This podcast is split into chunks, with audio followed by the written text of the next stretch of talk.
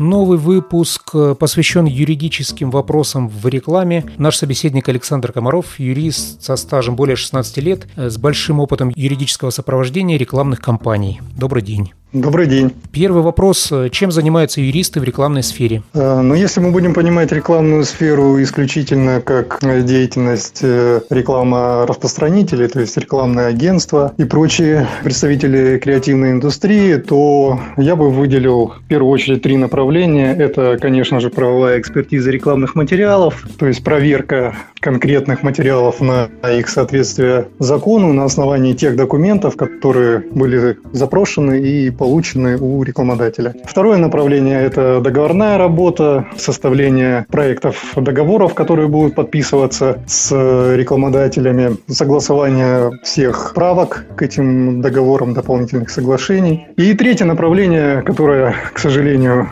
имеет место быть. Это претензионно-исковая работа, необходимость которой появляется, когда возникают какие-либо спорные вопросы по взаимоотношениям, но эти спорные вопросы не представляется возможным решить по-доброму в процессе общения. И приходится данные споры передавать на рассмотрение уже судебных органов. В, в целом, помимо, естественно, помимо этих трех основных направлений, э, любой юрист, любой юридический отдел, который обслуживает деятельность деятельность э, компании, в том числе э, занимающиеся размещением рекламы, они заняты еще более широким спектром вопросов по общей хозяйственной деятельности этой компании. Это и корпоративные вопросы, то есть какие-то регистрации изменений в уставе, регистрации смены руководителя компании, консультации отдела кадров, если таковой есть по вопросам соблюдения трудового законодательства, консультации работников по этим же самым вопросам, вопросам. Подготовка проектов, ответов на запросы госорганов, на какие-либо письма других компаний. По сути дела, это большой участок работы, который всегда присутствует в деятельности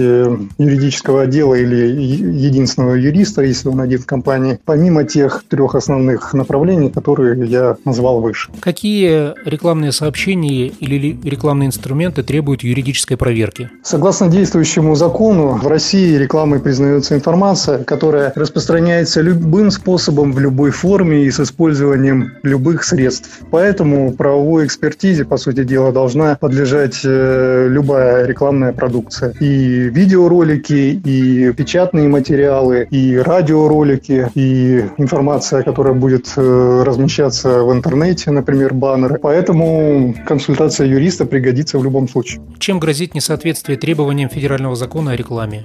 Какие могут быть последствия? Если рекламодатель, рекламораспространитель или рекламопроизводитель э, допустили какое-то нарушение, и оно было выявлено контролирующими государственными органами, то данные лица могут быть привлечены к административной ответственности. Это штраф, который налагается после того, как нарушение было выявлено, и данные лица были привлечены к ответственности. Для индивидуальных предпринимателей размер штрафа составляет от 4 до 20 тысяч рублей. Для компаний, для юридических лиц э, размер штрафа значительно выше, он уже составляет от 100 тысяч до 500 тысяч. При этом некоторые нарушения могут влечь гораздо более э, суровую ответственность. Например, если нарушения закона о рекламе допущены в материалах про медицинские услуги, то там минимальный порог штрафа уже возрастает до 200 э, тысяч рублей. Поэтому надо быть крайне внимательным при согласовании рекламы на соответствие закону. Кроме административной ответственности у рекламопроизводителя, распространителя или самого рекламодателя могут возникнуть вопросы, связанные с гражданско-правовой ответственностью. Э, это может быть в том случае, если, например, в рекламе без э, согласия правообладателя использован чужой товарный знак. Э, в таком случае правообладатель вправе обратиться в суд и привлечь виновных лиц к ответственности. Эта ответственность э, достаточно ощутима. Закон позволяет взыскать компенсацию за нарушение права на товарный знак в размере от 10 тысяч до 5 миллионов рублей. Конкретный размер уже будет определять суд в процессе рассмотрения иска но те издержки, которые компания будет нести э, во время рассмотрения дела, как временные, так и финансовые, заставляют серьезно задуматься над тем, чтобы контролировать наличие разрешений на использование чужой интеллектуальной собственности в своей рекламе и не допускать подобных нарушений. Кроме того, если, если в рекламном ролике э, сообщены какие-то недостоверные сведения, то закон наделяет антимонопольные органы, те госорганы, которые осуществляют контроль за соблюдением закона о рекламе, обратиться в суд с иском к рекламодателю о публичном опровержении недостоверной рекламы, так называемой контррекламе. Следует обратить внимание, что это опровержение производится за счет рекламодателя. То есть это еще определенные негативные последствия, которые может повлечь несоблюдение требований закона, установленных к рекламным материалам. Можно ли при формировании или проведении рекламной кампании обойтись без юриста? То есть существует ли какой-то простой способ проверить рекламу на соответствие? Ну, вы можете обойтись без юриста в том случае, если вы сами юрист и э, имеете возможность самостоятельно проверить рекламу на соответствие закону. Но если серьезно отвечать на этот вопрос, то, конечно, я бы рекомендовал обращаться к юристу в любом случае, потому что рекламный материал – это все-таки продукт творчества, и невозможно э, в каком-то простом скрипте, простом алгоритме предусмотреть все возможные нарушения, которые могут быть допущены при написании сценария будущего материала или при составлении его текста, макета. То, что может казаться с позиции бытовой логики естественным и допустимым с точки зрения закона, может повлечь за собой ответственность. Так, например, давно стало известно среди представителей рекламной индустрии, во всяком случае, случае, я думаю, что использование слов «лучший», «первый», «номер один» недопустимо, если рекламодатель не может подтвердить подобные характеристики своего продукта документально. Данные эпитеты можно будет использовать только в том случае, если есть документы, э, подтверждающие, что товар объективно по конкретным критериям лучше товаров конкурентов. Ну, например, это может быть маркетинговое исследование, которое было проведено независимой компанией, или диплом о победе победе в каком-либо профессиональном отраслевом конкурсе, который проводился среди достаточно широкого, достаточно широкого круга участников по конкретным критериям, ну, объему выручки, покрытия территории, количество точек продаж и тому подобное. Если такие документы есть, то использовать вышеуказанные характеристики допустимо и проконтролировать это требование закона, в принципе, возможно и без юриста. Но, тем не менее, допустим, на практике приходится встречаться с тем, что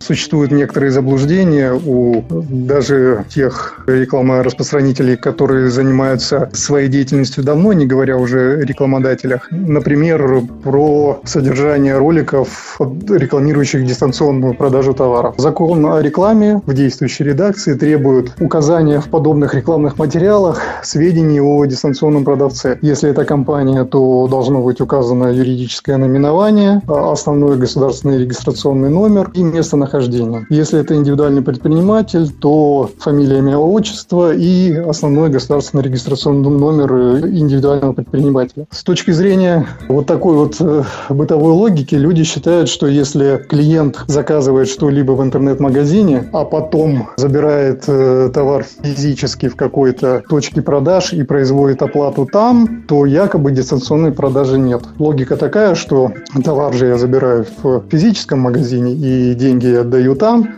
значит, я покупаю товар не дистанционно. На самом деле действующий закон нам говорит о том, что дистанционная купля-продажа будет считаться совершенной уже в юридическом смысле с того момента, как э, продавец получит от потенциального покупателя сообщение о намерении приобрести товар. Простыми словами, в тот момент, когда пользователь на странице интернет-магазина кладет товар в корзину и кликает на кнопочку «Оформить заказ», договор купли-продажи уже будет считаться заключенным, и все, что будет происходить потом, доставка товара в пункт выдачи, оплата э, в месте выдачи товара покупателям, это уже исполнение заключенного договора. Поэтому, если рекламируется возможность дистанционного заказа, то, соответственно, в этом рекламном материале должны быть указаны те сведения, которые закон требует к рекламным материалам, рекламирующим дистанционную продажу. Эти положения будут известны юристу, который ведет практику практику в сфере юридического сопровождения рекламной деятельности. Но, к сожалению, как я уже сказал, бывают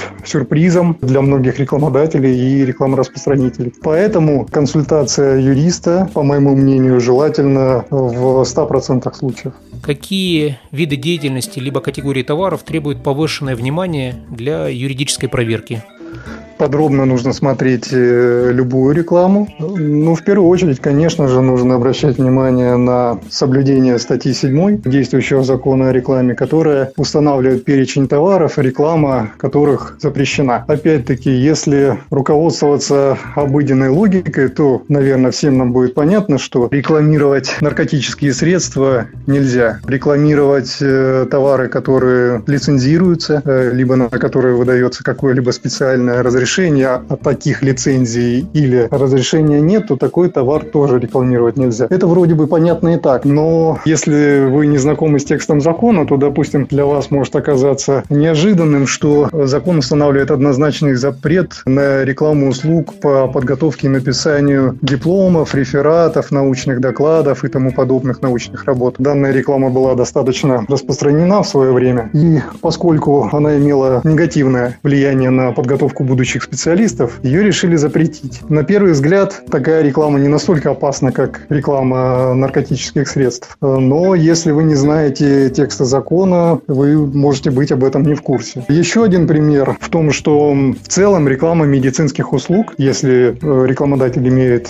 лицензию на их оказание, разрешена. Но закон однозначно запрещает рекламу услуг по искусственному прерыванию беременности. Поэтому эти нюансы тоже нужно нужно знать, и их узнать можно только зная текст закона. Поэтому необходимо э, регулярно мониторить изменения действующего законодательства и контролировать, не рекламирует ли тот материал, который принесли в рекламное агентство, что-то из того перечня, который однозначно запрещен к рекламированию на любых носителях. Следует обращать особое внимание, что за нарушение статьи 7 несут ответственность и рекламодатель, и рекламораспространитель исполнитель. Причем, если э, рекламодатель будет привлечен к ответственности, будет оштрафован за нарушение этой статьи, это не мешает параллельно оштрафовать и реклама распространителя, например, телеканал или радиостанцию, поскольку они тоже несут за это ответственность и тоже допустили нарушение, выпустив рекламный материал в свой эфир.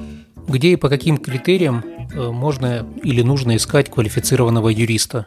Ну, я не занимаюсь э, рекрутингом и не знаком с данной сферой, но я думаю, что критерии поиска квалифицированного специалиста, они достаточно универсальны. Это опыт работы в данной сфере, чтобы специалисту не приходилось заново вникать в специфику, чтобы он знал какие-то нюансы, регулярно мониторил новости, изменения практики, которая складывается в данной сфере. Применительно к юридической специфике я бы хотел отметить два момента. Первый – это то, что не надо воспринимать юриста как э, сборник э, готовых ответов на все вопросы, которые могут возникнуть в процессе творческого производства рекламного материала. Основным качеством юриста в наше время является навык быстрого поиска ответа среди законодательства и среди практики его применения. И второй момент, на который я тоже хотел бы обратить внимание, это то, как юрист формулирует текст э, своих консультаций, как устных, так и письменных. Крайне желательно, чтобы данные тексты э, были избавлены от избыточных канцелярских выражений, чтобы там было поменьше так называемого птичьего специального языка, каких-то жаргонизмов, каких-то слов, понятных только профессионалам. Чем проще специалист доносит до рекламодателя или рекламораспространителя суть законодательства или правоприменительной практики, тем будет проще проще устранить, ну или, по крайней мере, максимально снизить риски нарушения закона и привлечения к ответственности.